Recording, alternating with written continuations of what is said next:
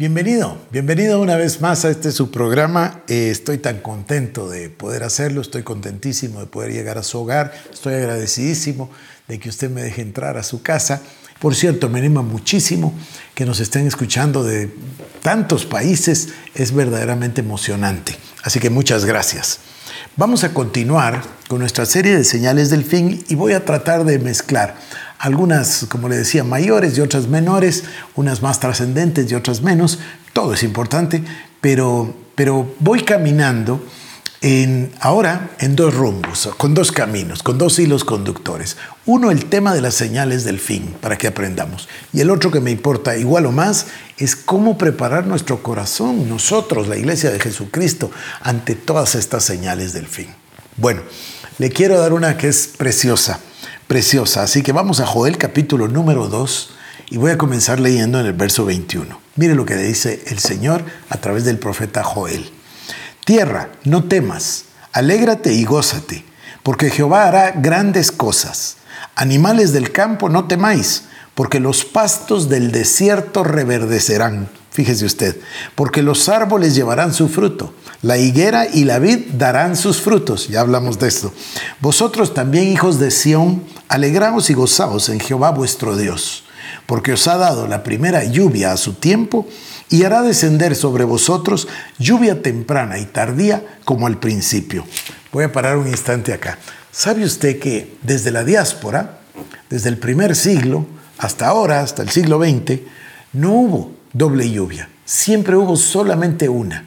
Pero estaba profetizado por Joel de que Dios les daría, como lo dice, porque Dios os ha dado la primera lluvia a su tiempo y hará descender sobre vosotros lluvia temprana y tardía como al principio.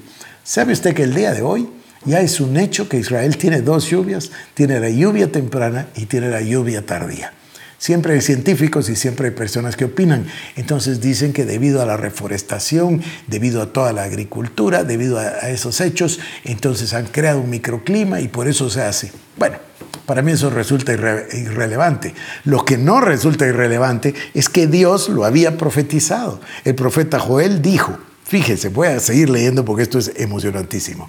Porque Dios os ha dado la primera lluvia a su tiempo y hará descender sobre vosotros lluvia temprana y tardía como al principio. Y, y la consecuencia, las ceras se llenarán de trigo y los lagares rebosarán de vino y aceite. Es exactamente lo que está sucediendo. Y os restituiré los años que comió la oruga, el saltón y el, revoltón y la langosta, mi gran ejército que envié contra vosotros. Comeréis hasta saciaros y alabaréis el nombre de Jehová vuestro Dios, el cual hizo maravillas con vosotros, y nunca jamás mi pueblo será avergonzado otra vez. Me parece extraordinario. Pero yo le había ofrecido a usted dos cosas. Le había ofrecido que nosotros nos dedicáramos el día de hoy a Mateo capítulo número 24, que hablemos de las señales que nos está dando la palabra de Dios en los labios del Señor Jesucristo.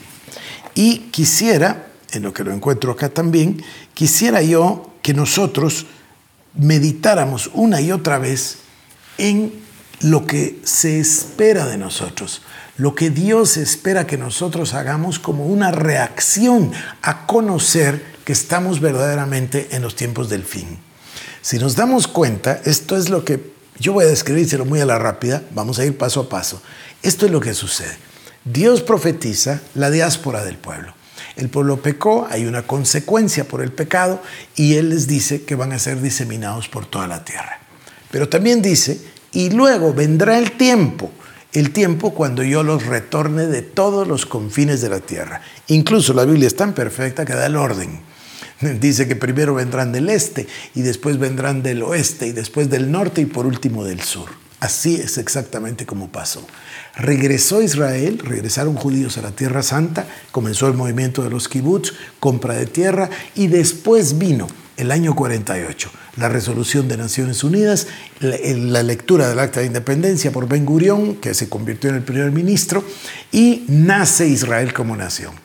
En el año 67, en la guerra, se ensancha el territorio de Israel y no solo se ensancha en los altos del Golán y el Sinaí, sino lo que es Cisjordania, y ahí toman hasta el este de la ciudad de Jerusalén. Ese es el día maravilloso, 8 de junio de 1967, en que los soldados llegan y ven el lado occidental del, monte del templo, el muro occidental, como se llama el muro de los lamentos, el regocijo, usted vio algunas fotos ahí de los soldados sentados eh, con la espalda contra el muro y el rabino, el rabino que era el capellán de los ejércitos, con la Torá, con el shofar en su mano y, y celebrando y orando y dándole gracias a Dios. Después de 1900 años pueden volver a entrar a Jerusalén. Esto es maravilloso. Todas estas profecías se han ido cumpliendo una por una. Ahora, ¿qué pasa? Con el inicio, con, el retorno de los judíos a Israel, se inicia lo que se llaman los tiempos del fin. Aquí se abrió ya el telón del final de los tiempos. Lo que vamos a leer hoy es la profecía del Señor Jesucristo, que no hace sino avalar y confirmar todas las profecías de los profetas, lo que había hablado eh, Isaías, lo que había hablado Daniel, Ezequiel, eh, Jeremías, Oseas, Zacarías, todas las profecías. Bueno, incluso Pablo, Pedro, por supuesto, en el Nuevo Testamento. Pero aquí nosotros vamos a hablar ahora de Jesús. Y dice la palabra que cuando Jesús salió del templo y se iba, se acercaron sus discípulos para mostrarle los edificios del templo. Respondiendo él les dijo, ¿veis todo esto? De cierto os digo que no quedará aquí piedra sobre piedra que no sea derribada. Bueno, ya discutimos eso. Esto debe ser el año 33, 34, 32, no sabemos con exactitud, pero en el año 70, apenas cuatro décadas después o menos, eh, vino la destrucción del templo y los uh, utensilios de oro que se fundieron en el incendio fueron a parar a las piedras de manera que la gente quitó piedra sobre piedra con tal de recoger el oro. Se cumplió perfectamente la profecía que nuestro Señor Jesucristo había dado. Pero entonces dice, estando él sentado en el monte de los olivos, los discípulos se le acercaron aparte diciendo, dinos, ¿cuándo serán estas cosas? ¿Y qué señal habrá de tu venida y del fin del siglo? Está interesantísima las preguntas. Número uno, ¿cuándo serán estas cosas? Están preguntando. Número dos, ¿qué señal habrá de tu venida? Y número tres, ¿qué señal habrá del fin del siglo? Entonces, ellos entienden bien que el Señor Jesucristo tiene que irse, pero que va a regresar. ¿Y quieren están preguntando? Primero, ¿cuándo? Esa es la pregunta que todos nos hacemos, aunque por supuesto tenemos la respuesta del Señor. Nadie sabe con exactitud, ni el día ni la hora, solo el Padre. Pero lo que sí podemos saber es que hay señales. Y ellos las preguntan, ¿qué señal habrá de tu venida y del fin del siglo? Entonces el Señor Jesús respondió diciendo, mirad que nadie os engañe, porque vendrán muchos en mi nombre diciendo yo soy el Cristo y a muchos engañarán. Y luego dice el verso 6, oiréis de guerras y rumores de guerras. Mirad que no os turbéis, porque es necesario que esto acontezca, pero aún no es el fin. Voy a repetir, oiréis de guerras y rumores de guerras. Mirad que no os turbéis, porque es necesario que todo esto acontezca, pero aún no es el fin. Bueno, guerras y rumores de guerras hemos oído en realidad cualquiera de nosotros, a los que le gusta la historia, eh, lo hemos leído por los 20 siglos. Es decir, nosotros tenemos no 2.000 años, tenemos muchos más años, 5.000 años de tener guerras de todo tipo en todas partes del mundo. Él dice, todavía no es el fin. Pero luego dice, porque se levantará nación contra nación y reino contra reino, y habrá pestes y hambres y terremotos en diferentes lugares. Bueno, esto ya llega más cerca, ¿no? Primero se levanta nación contra nación y reino contra reino, lo estamos viendo. Está en todos los periódicos todos los días. El hecho de que suceda lejos de nuestro país a veces nos hace ignorarlo. A veces eso nos hace equivocarnos, porque son cosas, yo le mencionaba, cuando hubo la guerra de, los Balcanes, decíamos nosotros, pero, pero ¿qué es esa guerra? No, no, no comprendo bien. A veces vemos conflictos como el de Afganistán o el de Irak. Está tan lejos de nosotros que muchas veces no logramos entender quiénes son este grupo y quiénes son los chiitas y quiénes son... No lo logramos entender. Quizás no ponemos suficiente atención. Pero de pronto, entonces dice, habrá pestes. Y esto es lo que estamos viviendo el día de hoy. Y esta peste tiene una característica. Hay personas que están minimizando y diciendo, pero muchos más murieron por influenza o murieron por la peste bubónica. Sí, es verdad, pero es la primera vez que tenemos una peste en todo el planeta. En todo el planeta, todos los países. El, otro día dijeron que iban 85% de los países. Yo pienso que nos vamos acercando ya al 100%, aunque en algunos, gracias a Dios, son apenas casos muy contados. Pero es una peste ya de tipo mundial llegó a todas partes. Esto viene siendo también consecuencia de otra profecía de Daniel, la profecía de los viajes. Se moverán de uno, de uno al otro lugar, dijo Daniel, recuerdan ustedes. Bueno, ahora es tan fácil viajar, pero es exactamente lo que pasó. Todos los contagiados es porque vinieron de cierto lugar. Hubo el primer caso y de ahí saltó a todo el mundo. Mire usted, ¿qué tenía que ver España o Italia con China? Y sin embargo, sucedió y lo mismo en Alemania y en Francia. Yo me doy cuenta, y también le voy a decir de África, yo me doy cuenta que pasa en donde tienen aeropuertos muy importantes. En África no tienen aeropuertos muy importantes donde pasen millones de personas todos los meses, ni tampoco aquí en Centroamérica, y ni siquiera en algunos lugares de América Latina. Pero ahí donde hay aeropuertos importantes es donde el contagio en realidad se fue. Ese es el camino que tomó. Pero bueno, no ese es el tema. Dice, se levantará nación contra nación y reino contra reino, y habrá pestes. dice pestes, no dice peste. Ya nosotros vivimos lo de H1N1, SARS, se recuerda usted, la fiebre, eh, ¿cómo se llama? Porcina, después el tema de las aves, ahora tenemos esta. Bueno, ahí se está cumpliendo la palabra, pestes, y no sabemos tampoco si esta será la última. Y luego dice, y hambres. Hay que poner atención al tema de las hambrunas. Yo le mencionaba el otro día unos números verdaderamente escalofriantes de tanta gente que ha fallecido por el hambre. Pero los estamos viendo. Y no crea que son hace siglos, es ahora. Y luego dice terremotos en diferentes lugares. Y aquí viene el versículo 8 que nosotros ya tratamos. Y todo esto será principio de dolores. Bueno, esto es lo importante entonces para el efecto de nuestro estudio. El Señor Jesús dice, se levantará nación contra nación, reino contra reino, habrán pestes, habrán hambres, habrán terremotos en diferentes lugares. Este es el principio de dolores. Entonces, ¿dónde estamos, querido hermano, querida hermana? Estamos ahí, en el principio de dolores. Si usted quiere responder, reaccionar, contestar, decir qué hago con mi vida, cómo me organizo, cómo me ordeno, cómo, cómo entiendo en dónde estamos, le recuerdo el pasaje de Daniel.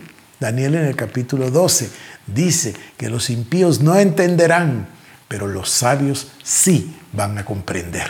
Esto se habla, esto es lo mismo que decir discernir los tiempos. Nosotros necesitamos discernir el tiempo en el que estamos. Estamos en el principio de dolores. Ahí estamos, en el verso 8. Pero sigamos adelante. Dice, entonces os entregarán a tribulación y os matarán y seréis aborrecidos de todas las gentes por causa de mi nombre. Bueno, voy a volver a leerlo, por supuesto que no tiene nada de agradable, pero dice, entonces os entregarán a tribulación y os matarán y seréis aborrecidos de todas las gentes por causa de mi nombre. Esta es una clara persecución contra la iglesia del Señor Jesucristo. Todo este movimiento cultural que hemos nosotros visto levantarse en el último tiempo apunta a la iglesia. Por eso le decía yo, ¿van a perseguir a Israel? Sí, pero que no se le olvide a usted, no van a perseguir, perdón, yo le hablaba del espíritu de Satanás que quería eliminar a Israel, igual con la iglesia. La iglesia viene siendo la piedra en el zapato como Israel lo es. En otra dimensión, en otra dimensión por supuesto, porque a Israel, dice la palabra, lo levantó como una piedra pesada que todos los que la carguen serán despedazados. Eso, eso lo, lo vemos nosotros. Ahora, la iglesia va a sufrir una enorme persecución, de adentro y de afuera. Este es un concepto importante, déjeme que pare un momentito. La iglesia va a tener una inmensa persecución pero no solo de afuera, sino que también de adentro mismo, de adentro de la misma iglesia. Este es el tema de la cizaña y el trigo, porque conviven, están adentro de la iglesia los dos y se separan No se separan al principio, se separan hasta el final. Al final de los tiempos, entonces, se separará el trigo de la cizaña. Entonces, la, persecución que viene de adentro es de pseudo cristianos, personas que parecen cristianos o se hacen parecer como cristianos, pero en el fondo no lo son. En el fondo no le entregaron todo a Cristo, en el fondo se reservaron un área, en el fondo el ego está en el centro de su vida, el yo está en el centro de su vida, sus intereses están en el centro de su vida, mamón está en el centro de su vida, el dinero, las riquezas, no Cristo. Esas personas pseudo cristianos, parecen cristianos, ya un día podríamos hablar, se acuerda de aquella frase tan emocionante, sarquinos y sarquicos. Unos son carnales y los otros actúan como carnales. Bueno, esto es lo que estoy hablando. Pero, en fin, déjeme leerle. La persecución va a venir de fuera, pero también de dentro. Y dice de esta manera, entonces os entregarán a tribulación y os matarán, y seréis aborrecidos de todas las gentes por causa de mi nombre. Muchos tropezarán entonces y se entregarán unos a otros y unos a otros se aborrecerán. Fíjese, se entregarán unos a otros y unos a otros se aborrecerán. Es decir, va a venir también de dentro. Y dice, y muchos falsos profetas se levantarán y engañarán a muchos. O sea, se levantará gente que tengo esta palabra, gente que profetizo esto, gente que hago estas señales, lo sobrenatural siempre. Gente que, mire, lo sobrenatural es maravilloso y es obra del Espíritu Santo y del poder de Dios. No, todo que conste, ¿verdad? También está lo sobrenatural del maligno. Pero, ¿qué es más importante? ¿Eso sobrenatural o la profecía bíblica? Este es el tiempo de que nosotros tengamos que sostenernos, aunque sea con las uñas. ¿Y de qué? De la palabra de Dios. Regreso a las cinco solas de la Reforma, sola escritura. La autoridad final la tiene exclusivamente la palabra de Dios. Pero voy a seguir. Dice, muchos tropezarán entonces y se entregarán unos a otros y unos a otros se aborrecerán. Y muchos falsos profetas se levantarán y engañarán a muchos. Y por haberse multiplicado la maldad, el amor de muchos se enfriará. Bueno, eso está pasando. Eso está pasando. Dios nos entregó una palabra de profecía a través de un joven diciendo que tendremos un avivamiento. Estoy hablando de la iglesia local, de la iglesia El Shaddai. Y que vendrían por cientos a reconciliarse, a reentregarse a Dios los que habían sido lastimados y heridos. A mí me sorprendió la palabra, me maravilló. ¿Cómo es esto? Dije yo. Pero sí, claro, es que muchos, mire, dice, por haberse multiplicado la maldad, el amor de muchos se enfriará. Esto es lo que yo le hablaba hace un momento. Esta iglesia amigable, esta iglesia seeker sensitive, dice, user friendly, dice en inglés, esa iglesia que solo te dice todo lo bueno y no hay compromiso, y que sí, la salvación es linda, pero no hay ningún compromiso de tu parte, no hay nada que rendir, eso es una falsedad. Eso hace mucho más daño que bien está haciéndolo. Es como lo que le dije de los teleevangelistas. Llevaron las cosas a tal extremo que nos hicieron lucir como ridículos, diluyeron el mensaje del Evangelio. Mire, lo peor que podemos hacer es traerle vergüenza al Señor Jesucristo. Me habló por teléfono una persona en los días recientes y me dijo, bueno, yo doy lástima que no fuiste presidente. Y yo le dije, tú no sabes cuántas veces le he dado gracias a Dios de que no lo logré. Porque imagínense ustedes, cualquier error, cualquier fracaso, ni siquiera mala intención, cualquier error le hubiese traído vergüenza a la iglesia del Señor Jesucristo y al nombre y a la causa de Cristo. No, no, no, estoy, estoy feliz como estoy en mi casa, aquí compartiendo con usted la palabra, en lugar de estar trayendo un descrédito al Señor. Pero bueno, dice, por haberse multiplicado la maldad, el amor de muchos se enfriará, mas el que persevera hasta el fin, éste será salvo. Esa es la respuesta. Esa es la respuesta para usted y para mí. Hay que perseverar hasta el fin. Ahora se va a poner a prueba nuestro cristianismo. Dice, nos van a aborrecer, nos van a perseguir, nos van a entregar. No, va, va a ser una persecución terrible. Tendremos que ser como los creyentes del primer siglo, que decidieron Cristo o nada. Lo entregaron todo por Cristo. Fueron a vivir a las catacumbas. Hubo cantidad inmensa de mártires. Cuando yo pienso en Nerón, en Nerón, en esa, esa locura de Nerón, que es el mismo espíritu de Satanás otra vez, que dispuso que los cristianos eran los culpables del incendio de Roma, eso lo dispuso él. Todavía hay sospechas de que él fue el que inició el incendio. Pero bueno, lo dispuso y entonces los persiguió y los torturó. Y en su locura un día dispuso que no había luz en sus campos, en su, en su palacio. Entonces mandó a traer cristianos y, los y les prendieron fuego para usarlos como antorchas. Esto ha pasado y va a volver a pasar, esa enorme persecución. Pero luego viene en el verso 14 una promesa maravillosa que dice, y será predicado este Evangelio del Reino en todo el mundo para testimonio a todas las naciones. Bueno, es exactamente lo que estamos haciendo esta semana. Lo que está pasando es que cuando el hombre se mira tan limitado, cuando tiene tanta necesidad, ¿qué es lo que hace automáticamente? Clamar a Dios. Algunos de nosotros pensamos que el gran avivamiento guatemalteco tiene su, raíz en el 4 de febrero del año 76. El, mundo, el país entero sufrió el terremoto y volteó sus ojos a Dios. Bueno, eso va a volver a suceder. Entonces, esta, esta, este compartir a través de las redes, que ahora esto llega a todo el mundo literalmente, y muchísimos están haciéndolo. Ayer me escribió un amigo de Argentina contándome que habían hecho un servicio a los pastores juntos y que había 185 mil personas conectadas viendo el, el servicio de unidad, el clamor a Dios. Esto va a pasar en todas partes, es maravilloso. Dice, será predicado este evangelio del reino en todo el mundo para testimonio a todas las naciones y entonces vendrá el fin. Entonces, ¿dónde estamos nosotros? Estamos entre los principios de dolores y el principio del fin. Entonces vendrá el fin, dice.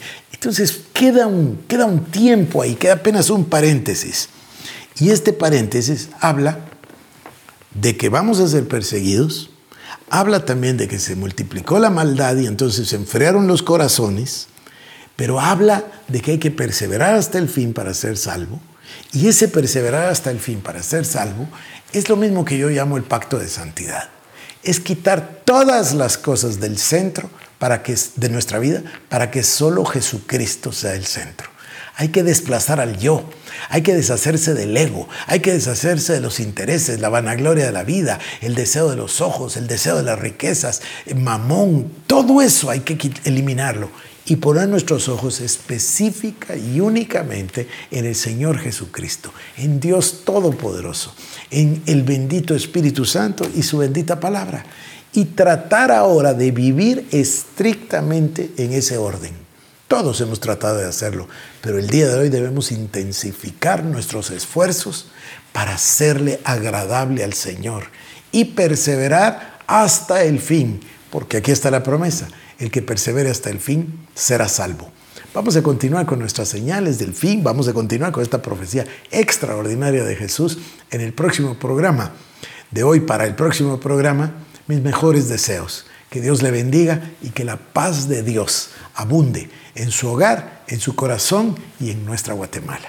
Dios le bendiga.